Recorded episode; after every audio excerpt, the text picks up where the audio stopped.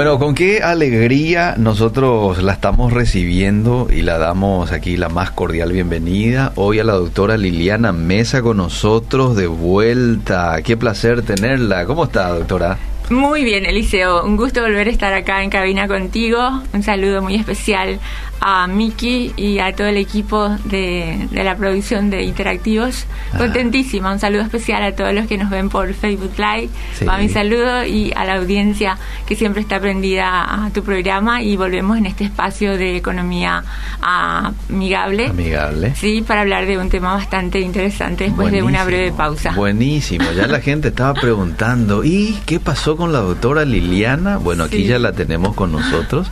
Se ha tomado un tiempo de, descanso, de desconectarse un poco de algunas cosas y, bueno, renovarse y volver con todo, ¿verdad? Para servir a Dios, porque eso es lo que hace, un servicio a Dios cuando le sirve a la ciudadanía con todo el conocimiento y trayectoria que tiene, ¿verdad? Así mismo, Eliseo, somos todos instrumentos de Dios y eso es. la base de todas nuestras de todo lo que tenemos que hacer en todas las áreas de nuestra vida. Y justamente hoy el programa nos toca hablar de un tema eh, de actual, ¿verdad? Que estamos viviendo y sintiendo todos los paraguayos en carne propia. Entonces eh, considero oportuno eh, llamarlo así al programa, ¿verdad? Sí. Vos tenés la... Sí, hoy hablamos aquí con la doctora del impacto político, social, económico para todos, una economía para todos. Y, qué mejor que ella para darnos un poco su percepción de lo que ella ve en cuanto a, al impacto este, que todo esto que estamos viviendo a nivel país ya desde hace unos eh, días atrás, o por qué no decirlo un año, cuando arranca la pandemia. Hoy vamos a dar un poco un pantallazo general. Si ustedes de pronto tienen alguna consulta, que hacerle a ella, lo pueden hacer también a través del WhatsApp 0972-201-400 o a través de las redes sociales en donde estamos también, Facebook de Radio Obedira. Ella es doctora en economía, es máster en administración de empresas, una trayectoria impresionante en el mercado laboral financiero. No sé si digo bien esa expresión, pero ya la gente entiende, ¿verdad?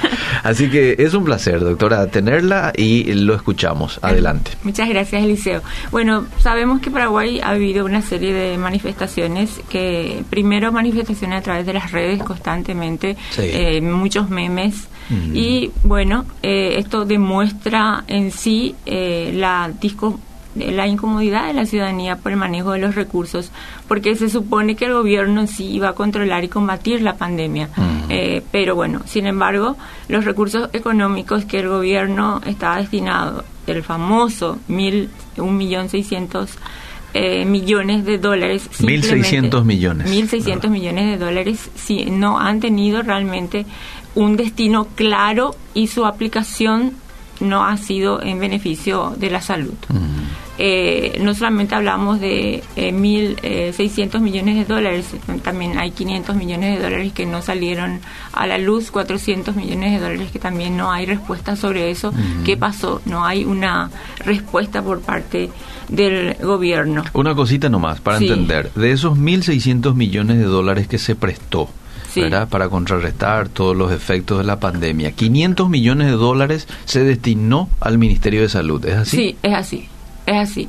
Y los 400 para comprar supuestamente... Eh, en, su, en su momento las mascarillas, eh, el tema de eh, insumos básicos que se necesitaban en ese momento. Okay. y se vio que era eh, eh, eran mascarillas y la, los equipos de protección que se ponían las personas.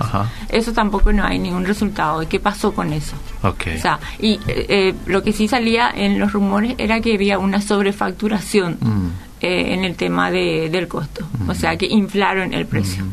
Ahora, ahí nomás un ratito te interrumpo. No sé si viste el otro día el informe que lanzó el gobierno este, con relación a, a dónde ellos dicen que fue parte de ese dinero. No sé si estás al tanto de eso. Mm, esa noticia yo no la vi, Eliseo. Yo no la vi, esa noticia. Bueno, pero ellos dieron ahí una explicación, un, un monto que va a, este, para pagar los profesionales, un monto que va a... Este, y está ahí detallado. La gente obviamente dice no creemos, otros dicen por qué tiene que ir a pago de médicos. No se supone que eso ya estaba en el presupuesto, ¿verdad? ¿Por qué tiene que ir de esa de ese dinero prestado a pagar a médicos, ¿verdad? Sí. Y cosas como esas. Pero fíjate, Liceo, yo no vi ese informe porque, bueno, tengo un, hermano ahora que está con COVID y está con, con, ese tema también. Pero efectivamente me comentaron pero no dieron una respuesta efectiva, una respuesta, bueno, estos 1.600 millones de dólares no, no, no, no, no, no se utilizó no para recursos efectivamente de la salud. O sea, pagos de, de médicos creo que es un gasto que el Estado propiamente tenía que dar. Esos 1.600 millones no tenía que ser para pagos de médicos. ¿Entendés? Sí. Eh, si es que eh, eso fue el informe que se dio. Entonces es triste ver hoy ante eh, esta situación vemos personas eh, enfermas de COVID que están en sillas de plástico en los hospitales públicos ante la falta de camas, ante la falta de camas comunes, en salas de terapias intensivas. Y lógicamente todo esto tuvo un impacto político, sabemos el tema de, de qué está pasando con Mario Aldo Benítez, eh, ya sabemos qué pasó con Mazzoleni.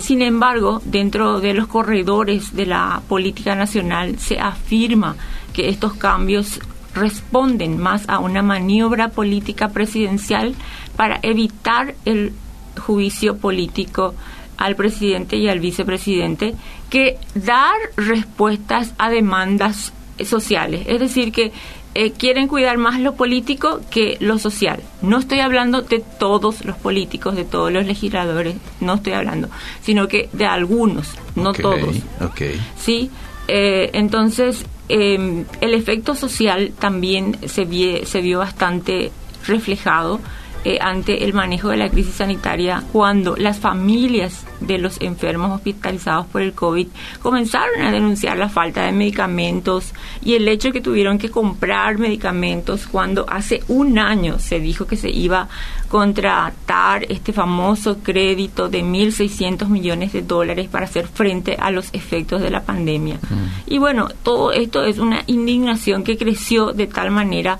a que llevó a los propios ciudadanos a convocar las manifestaciones en las calles y con sin ningún tipo de liderazgo y nadie que encabezara la multitud, sino que cada uno realmente iba y manifestaba su su, su inquietud. Y todos sabemos las inquietudes porque vemos en las noticias.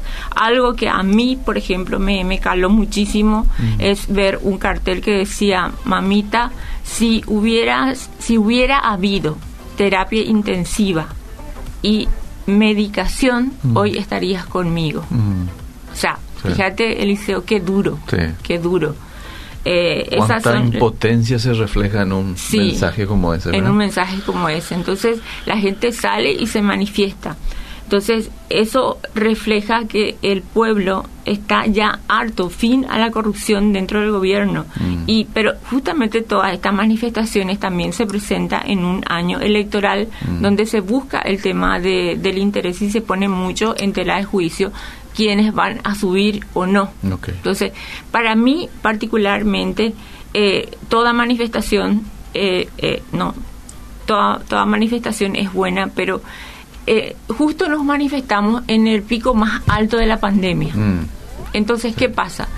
Entendemos que existe un descontento social. ¿Por qué? Porque no hay medicamentos, no hay plata, eh, la situación económica está no está buena, mucho más con estas disposiciones nuevas decretadas por el gobierno. Pero fíjate esa multitud, ¿cuántos infectados vamos a tener tras estas manifestaciones mm. que ya hubieron y otras que se están programando? Mm. Porque el hacinamiento que había era estaban pegaditos unos a otros y muchos sin tapabocas. Mm. Entonces, eso va a repercutir. De mm. hecho, creo que ya está empezando a repercutir. Mm. Entonces, yo ahí considero que de repente hay que tener sabiduría en eso, en, cómo poder manifestarnos, porque sí estamos cansados, estamos hartos de la corrupción. Ya basta de corrupción, es como que ya estamos cansados y parece ya una frase trillada. Pero tenemos que saber que eso acarrea más problemas porque vamos a tener más infectados. ¿Y qué vamos a hacer con eso si el gobierno ya se declaró de que no hay medicamentos, no hay camas, que ya está colapsado? Entonces, Ahora, un buen ejemplo dieron ayer los padres que no quieren que las aulas se cierren, ¿verdad? Este, utilizaron una buena estrategia de manifestación con los vehículos. Hicieron una caravana, salió el Banco Central hasta el Ministerio de Educación, pero no se quedaban, sino que daban la vuelta allí. Sí. Como haciéndose sentir. Esa es una muy buena forma de manifestarse. Y todo con tapaboca y cuidando de esos protocolos, ¿verdad? Otra forma de manifestarse, Elisa, yo no sé si te acordás al principio de marzo, eh, de mayo, por ahí, ah. creo que el tema de... Había una canción inclusive sobre eso, que la gente a las 8 de la noche salía a la puerta de su casa y eh, aplaudía. El famoso aplauso o el tema de prender una vela. el aplauso era lo que se hacía. Había una canción sobre eso. Entonces, es una forma que también el pueblo paraguayo pueda manifestarse desde su casa o los famosos eh, con olla, hacer ruido, o sea, algo así se puede hacer. Manifestémonos, ¿verdad? Eh, ¿Para qué? Para que es necesario buscar nuevas formas de administración pública que sean eh, responsables, transparentes y que ofrezcan a la ciudadanía los servicios básicos que están garantizados en la Constitución Nacional, siendo la salud uno de los aspectos más importantes de que debería de estar dentro del presupuesto. Hoy nuestro presupuesto está invertido, totalmente invertido. Mm. O sea, en vez de darle prioridad a lo que otros países le dan, que es la salud, la educación nuestro presupuesto está en un margen mínimo, mínimo no subió, pero un pequeño porcentaje. ¿A cuánto subió? Porque 5% era, ¿verdad? 5%. Eh, ponerle que subió 5.5%. Mm. Eh, y todo lo demás casi no, o sea, y siendo que antes de la pandemia el ex ministro eh, dijo, el de Hacienda dijo, y está por escrito, y puedo traer, inclusive me hago responsable de lo que digo, eh, que eh, iba a haber serias y buenas reformas del Estado, mm. hace un año atrás. Mm y estamos no pasó nada. No pasó nada. O sea, seguimos con, con eso. Entonces, eh, estas propuestas tuvieron también un impacto económico bastante fuerte, ya que en primer lugar se evidencia un descontento y ese descontento se refleja en el extranjero y hace actuar con prudencia a los inversionistas que piensan dos veces antes de invertir en un país donde no se puede garantizar estabilidad social. O sea, si vos sos extranjero, ¿cómo vas a garantizar y decir, bueno, voy a invertir en Paraguay cuando ves que no existe una estabilidad social ni una estabilidad política, donde se habla mucho de corrupción, mm. donde no se hace absolutamente nada, mm. donde existe un pueblo en zozobra, indignado, donde existe mucha desidia. Entonces, eh, realmente hay que ver eso. Eh, y analizarlo. Si bien es cierto, el sistema financiero no fue afectado, o sea, tenemos un sistema financiero eh, que está ahí bien mm. eh, por el tema de las propuestas, de las protestas y ante la situación tenemos un sistema financiero súper bien protegido. Em, pero eh, no se han concretado inversiones extranjeras el ministro de Industria y Comercio eh, comunicó que iba a venir una procesadora de pulpa para hacer papel, mm. una gran procesadora de pulpa que iba a dar cerca de 4.000 o más de 4.000 empleos. Mm. Y eso ahora se detuvo. Y más, tuve contacto con una persona que trabaja en Red mm. eh, y eh, me comentaban de que para este año estaban, estaban viendo cinco empresas que iban a venir a invertir acá, posicionarse acá en el Paraguay. Y todo esto ahora está en un stand-by. Entonces, eh, esto afecta muchísimo cualquier decisión que tome el gobierno. Dentro del tema económico, las protestas del descontento por el freno de las actividades económicas de distintos sectores de la de la pandemia. Otra vez vemos un freno en el afectado el servicio, el sector servicio, el sector eh, eh, eh, de comercio, turismo, turismo Entonces, eh, hay muchos, muchas personas que se desempeñaban, por ejemplo, en eventos, eh, otra vez y muy azoteado el sistema, muy azoteado el sistema de gastronomía, mm. ¿verdad? Por el tema de las limitaciones. Perdieron sus empleos y ya los negocios muchos negocios prácticamente ya, ya, ya no pueden sostener esta situación. Te cuento que esta es una información así de hace 15 minutos. Promete modificaciones al decreto para permitir el trabajo formal hasta medianoche. Y sí, porque se, se le fueron encima, ¿verdad? sí, porque los... Eh, y, ahora va a haber una, un, un, eh, un, un reestudio, una un, cambio, ¿verdad? Al parecer, hoy se va a dar a conocer al mediodía, ¿verdad? Vamos a estar latente de esa información porque yo te cuento de que hay una cifra que es de eh, 250 atender 250 mil afectados por las medidas de restricción dadas por el gobierno. Hmm. O sea, desde que el gobierno dio estas medidas existen entre personas y empresas 250 mil afectados por las medidas de restricción dadas por el gobierno. Es muchísimo. Es muchísimo. o sea, ¿te imaginas? O sea, cambió todito y no sabemos qué va a pasar también en tema de Semana Santa. Tenemos que estar atentos a eso.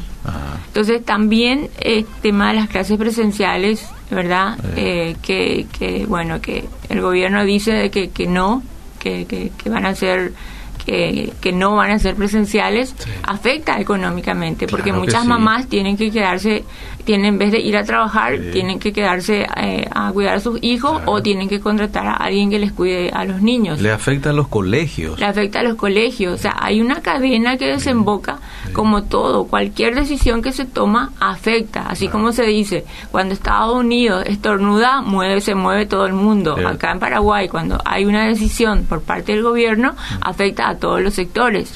Y siempre se, se, suelta por la cuerda más floja. Nos afecta a todos, a nosotros. Y el, es, es triste eh, lamentar de que eh, muchas personas eh, hoy no tienen esa, muchas personas que tienen el poder en sus manos literalmente no están haciendo nada. Porque para mí la solución Eliseo no es que Mazzoleni haya renunciado eh, o que se le haya quitado el puesto, porque esos puestos están ahí y ya fueron ocupados. Sí.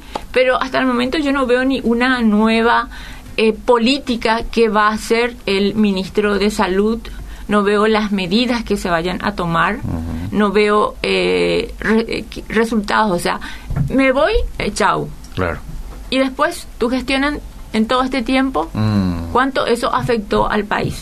O sea, que las manifestaciones no sean nomás que se vaya, que se vaya, mm. que se vaya. Mm. No, pedimos que se haga justicia, que se, que se que se eh, cuente qué pasó que, con esa plata. Más de, estamos hablando más de dos mil millones de dólares, que eh, son muy, es mucho dinero. entonces, eh, estamos realmente ya cansados de eso. Hoy realmente hay una, un, un índice de pobreza bastante, bastante alto. Eh, de hecho, Paraguay está eh, con un índice de pobreza alto del 50% antes de la pandemia. Mm. Hoy estamos en, el, un índice del 65% de mm. pobreza, o sea, subió más de 15% el índice de pobreza y de extrema pobreza. Entonces es triste eh, decir, yo por ejemplo ahora estoy viviendo muy de cerca porque un hermano mío está en, el, en, un hospital mm. y es increíble. Eh, el costo es prácticamente un millón por día. ¿Por qué? Porque no hay medicamentos. 600 mm. mil para hacerse un estudio, 300 mil, 100 mil, 200 mil por día. Mm. Eh, otros días eh, le piden hasta sábana, mm. le piden eh, jeringas, le piden de todo. Y digo yo, ¿qué hace una familia con un sueldo mínimo si uno de esos miembros de la familia le toma COVID? ¿Cómo puede sostener una situación así? ¿Verdad? Siendo que el Estado es el responsable de proveer la salud pública. Siendo que el presidente de la República del Paraguay dijo que iba que priorizar la salud antes que cualquier otra cosa. Mm. Dijo que la economía se puede recuperar, pero que vamos a proteger la salud. Y mm. después, ¿qué pasa? ¿Cómo estamos? Mm. Estamos con manifestaciones en las calles, que eso hace que, bueno, alzamos una voz de protesta, pero eso tiene ya un resultado negativo, como te dije, de, de, infección. Entonces, necesitamos realmente transparencia, necesitamos una reforma total del presupuesto general del Estado. No necesitamos más que todo el presupuesto, todos los que yo eh, tributo, lo que vos tributas, lo que la gente tributa, lo que se va al arca del Estado, que los legisladores, que los eh, que están dentro del sistema toquen esas arcas, porque eso no le pertenece, pertenece a todos los que contribuyentes, le pertenecen a ellos también, pero en la mm. parte de contribuyente, pero son una parte del sector, nosotros somos la mayoría, mm. le, pertenece al pueblo. Y el presupuesto lo tienen que elaborar en base a la necesidad del pueblo. Y nosotros siempre decimos que necesitamos salud, mm. necesitamos educación, necesitamos infraestructura siempre y no solamente de ahora. Esta corrupción, la pandemia trajo al desnudo mm. todo el tema de la corrupción, de la desidia, de eh, la... Eh, eh, eh, ¿cómo se dice?, la falta de empatía, mm. de simplemente primar los intereses políticos de, cierta bancada para tener más votos en vez de mm. proteger eh, la salud. No estoy hablando eh, mal eh, de, de, los políticos, simplemente estoy expresando mal porque la palabra de Dios nos dice que nosotros tenemos que orar por los políticos, o sea, tenemos que orar por las autoridades. Simplemente estoy contando desde mi punto de vista económico en la percepción política, social y el impacto económico fuerte dentro de esta situación que estamos viviendo y cómo afecta el tema de las medidas.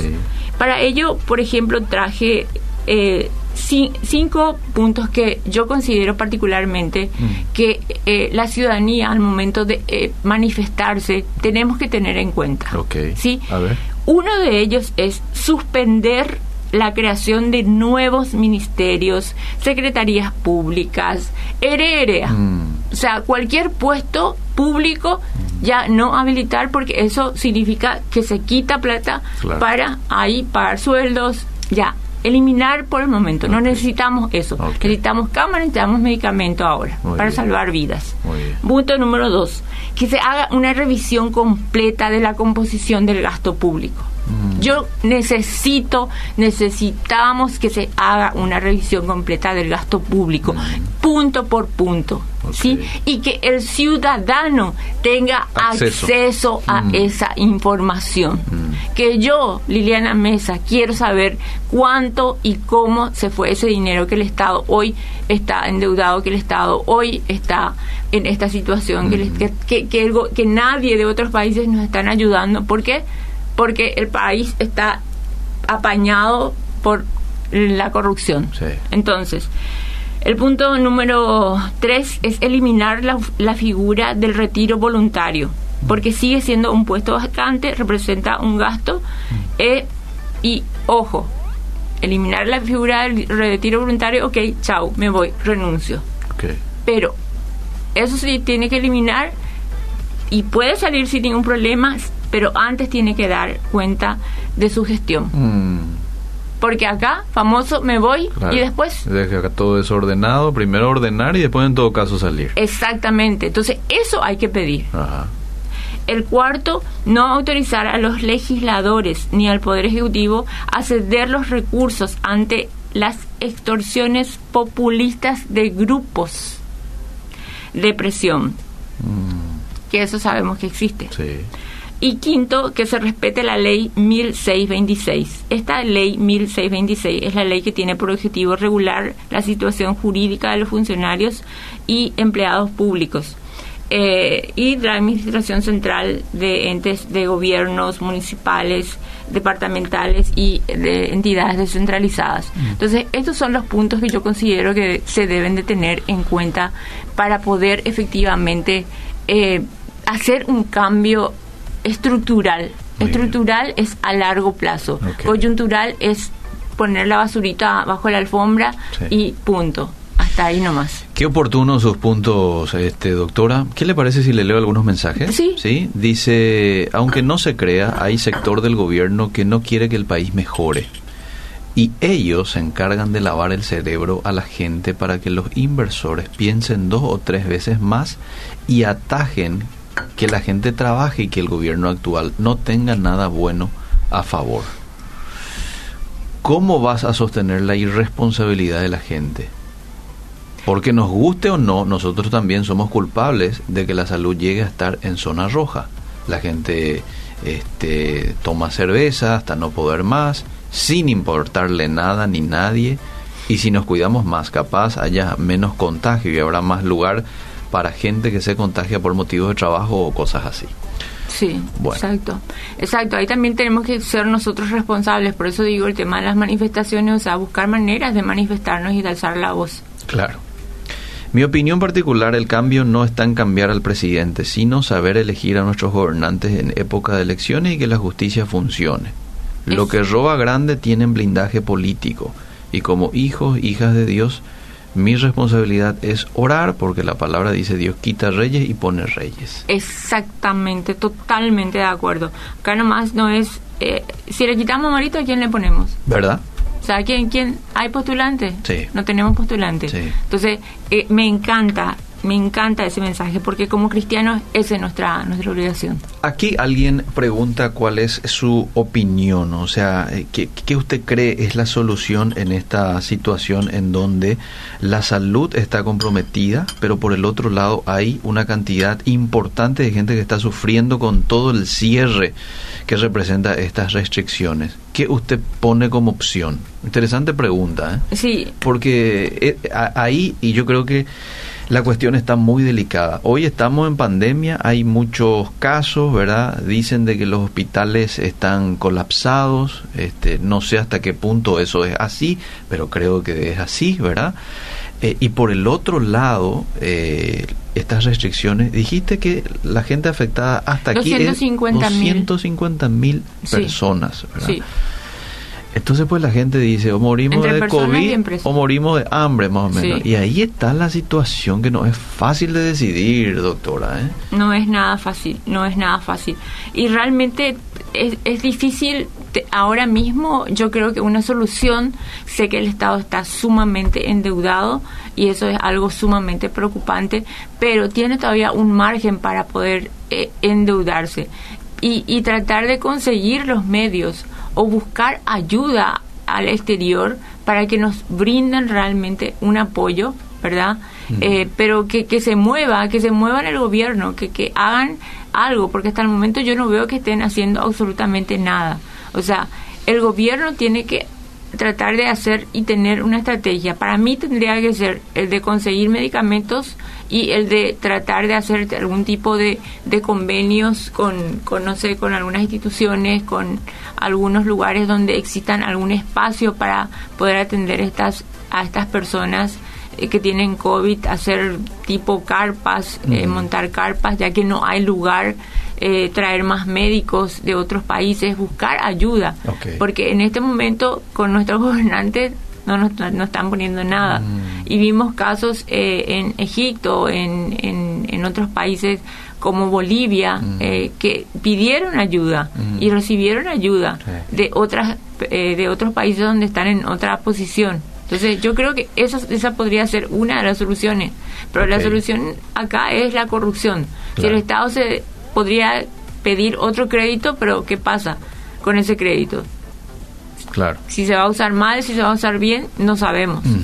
O sea, acá yo creo que también la solución va mucho por el tema de la prudencia, de que nosotros tenemos que cuidarnos, que esas manifestaciones que también se están anunciando que se van a volver a hacer, se sean, digamos que respetadas, que, que se hagan en los autos, eh, algo así, no, no, no, sé, está realmente, es muy difícil. la toma de conciencia, yo creo que, ¿verdad? Este, y, pero alguien dirá, pero todo lo que ya se invirtió en eso y todo lo que ya se procuró y la gente no toma conciencia.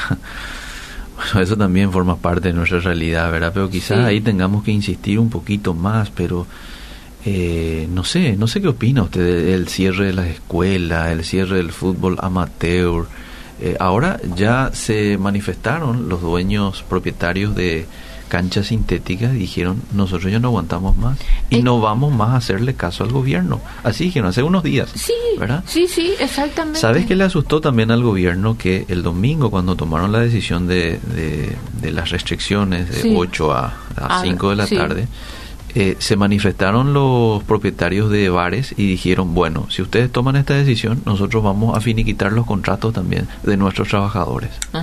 Sí, ¿y te imaginas? Y eso le hace, ¿cuánta gente se va a quedar sin trabajo ahí? Es que mucha gente ya se quedaron sin trabajo el liceo porque el propio ministro eh, em, dijo de que no, no era insostenible que muchas empresas lastimosamente están cerrando. Eh, el ex ministro, perdón, eh, que muchas personas, empresas de restaurantes están cerrando porque ya no pueden sostener. Cuando apenas se estaban empezando a levantar, ahora están cerrando y las, eh, este tema de fútbol también. Sí. Ahora, ellos, nuestras autoridades son conscientes de esto, doctora, porque hoy decía el, el, ministro del Interior, sentí mucha pena cuando se tomó esa decisión el domingo, pero era una situación extrema de necesidad, según señalaban los médicos. O sea, ellos reciben también la presión por parte de los médicos, ¿verdad? Y toman este tipo de decisiones que, bueno, afecta a muchos otros sectores. Eh, pero bueno, está todavía en, Decía hoy el ministro de que precisamente hemos dado un margen ahí, de entre el domingo al jueves, para que se entre todo en vigencia para eh, negociar, ¿verdad? Están abiertos ellos a la negociación también y ojalá que esas negociaciones puedan llegar a buen puerto. Sí, lo que nosotros necesitamos es información, transparencia, que, que Marito salga y dé la palabra, que dé una palabra, que dé una estrategia. Necesitamos estrategias claras para poder calmar esta sensación realmente angustiante que, que vivimos, porque todos, no solamente los estos comercios, todos están en zozobra, todos están parando. ¿Por qué? Porque no sabemos qué es lo que va a pasar, no sabemos cuál es la decisión próxima que el gobierno va a pasar. Y si antes de que la pandemia eh, se instalara, el sistema de salud era precario, mucho más ahora. Y creo que el gobierno, con toda la plata que recibió, debería de haber invertido en lo que es prioridad en lo que es salud. ¿No lo hizo? Bueno, paciencia, ahora el resultado. Acá hay dos puntas. Por el otro lado, el gobierno, la mala gestión de algunos políticos y por el otro lado, la ciudadanía, en que la ciudadanía tiene que también tener un alto, tiene un alto nivel de responsabilidad de cuidarse, de lavarse las manos, de tomar todas las medidas sanitarias y de eh, para poder juntos salir de esto. Vos sabés que aquí un oyente nos envía una información que salió, dice, en última hora. Funcionarios que recibieron aumentos. En total son 16 funcionarios que recibieron un aumento en un promedio de entre 4 a 10 millones de guaraníes. Bueno, fíjate, ahí quiero que noten esta, la ley 1626. Mm. Ahí está todo, porque ahora los, eh, o sea, Decía el Congreso, los, eh, los congresistas pueden reasignarse el tema de la em, de los sueldos, de los cargos, y ellos tienen esa, esa decisión. Entonces, eso está mal. Eso realmente debería de... Eh, el Ministerio de Hacienda debería de controlar eso. Entonces, yo quiero que lean la ley 1626 porque ahí hay muchos eh, muchas cosas que los legisladores deben de respetar y hoy no lo están respetando y no están haciendo y no están cumpliendo como por ejemplo este tema de aumentar así por aumentar mm. de tocar nuestras arcas. Eso no pueden hacer nuestras no no eh, porque tocan nuestra arca. Es como que yo me vaya, vaya a tu casa y agarre algo o sea es las arcas o sea voy a usar un término toman nuestras arcas pensando que son sus chakras. Y no es así. Mm. Es del pueblo, porque el pueblo es quien contribuye. O sea, nosotros somos los que pagamos impuestos, las empresas son las que pagan los impuestos. Entonces, realmente es, es lamentable. Yo me pongo a pensar, golpea muchísimo. Y en contexto de pandemia, eh, hubiera sido distinto si, si, era en otro contexto. Sí, fíjate que el año pasado Marito y Mazzoleni eran nuestros amores. Hmm. Y ahora del amor el pueblo pasó al odio. Hmm. Entonces, ¿qué pasó de aquí a un año? Si es que ya se, sabíamos que esto iba a aumentar. Hmm. Pero que no, no íbamos a llegar tan pronto a un nivel tan alto de, contagia, de, contagio por, por toda esta situación. Y la corrupción sabemos que había ya antes de la pandemia. Nada más que se, se acentúa con con la vivencia propia de que vos tengas un familiar que esté enfermo y que no exista un lugar acá en el Paraguay donde le podés atenderle al paciente. Fíjate que hay literalmente te imaginas pacientes con COVID que están en silla, en, ni siquiera en una cama, que están en silla de plástico. Salió en los diarios la foto, indignante, que no tienen medicamentos, o sea, yo mismo, Eliseo, me pongo en el lugar de las personas que tienen que, que no, y a este, personas que tienen IPS, que no tienen medicamento mm. y que pagan de su sueldo el IPS. Entonces, la situación realmente es lamentable. Entonces necesitamos una reforma pública. Y estos seis puntos que cité lo voy a poner dentro de Inversiones Paraguay para que puedan aquellas personas y todos eh, manifestarnos a través de las redes y que tengan en consideración estos puntos. Ese acceso a la información pública nosotros tenemos que tener porque nosotros le damos nuestra plata al Estado y el Estado nos tiene que rendir a nosotros cuenta de ese dinero y tenemos que pedir realmente una reforma estructural del Estado. Bueno, esos puntos entonces la gente lo va a encontrar en las redes sociales de, Inversiones Paraguay. Inversiones Paraguay. Hoy mismo eso se va a estar colocando Totalmente. Ustedes lo pueden descargar, compartir, que el Señor nos ayude, que nos dé un espíritu quieto, sereno en este tiempo, pero que no se confunda eh, al buen cristianismo con una persona que calla, calla nomás y ora nomás. Está bien orar, pero a veces tenemos que también hablar, ¿sí? Con respeto, y es lo que hicimos esta mañana, ¿verdad? Con respeto, un llamado a la reflexión, un llamado al cambio. Este, a veces tenemos que manifestarnos también, doctora. Hay mucha gente que de pronto se tropieza un poquito cuando vos decís me fui a tal manifestación. No, en ocasiones tenemos que también hacerlo de manera pacífica por lo que nosotros creemos, ¿verdad? Y con mucho respeto, eso sí, nada de vandalismo. Eh, pero es bueno, es, es positivo. Qué bueno, Eliseo. Solamente quiero despedirme con un versículo, Jeremías 29, 7 dice, procurad la paz de la ciudad a la cual os hice transportar y mm. rogad por ella a Jehová, porque por porque en su paz tendréis vosotros paz. Así que ora siempre por tu ciudad, tu país y los líderes que tienen la responsabilidad de gobernar. Qué en linda, nombre de Jesús. Qué linda reflexión final. Doctora, muchas gracias por el tiempo y lo aguardamos de vuelta de hoy en ocho. ¿eh? Con el favor de Dios, así será. Seguimos. Muchas gracias.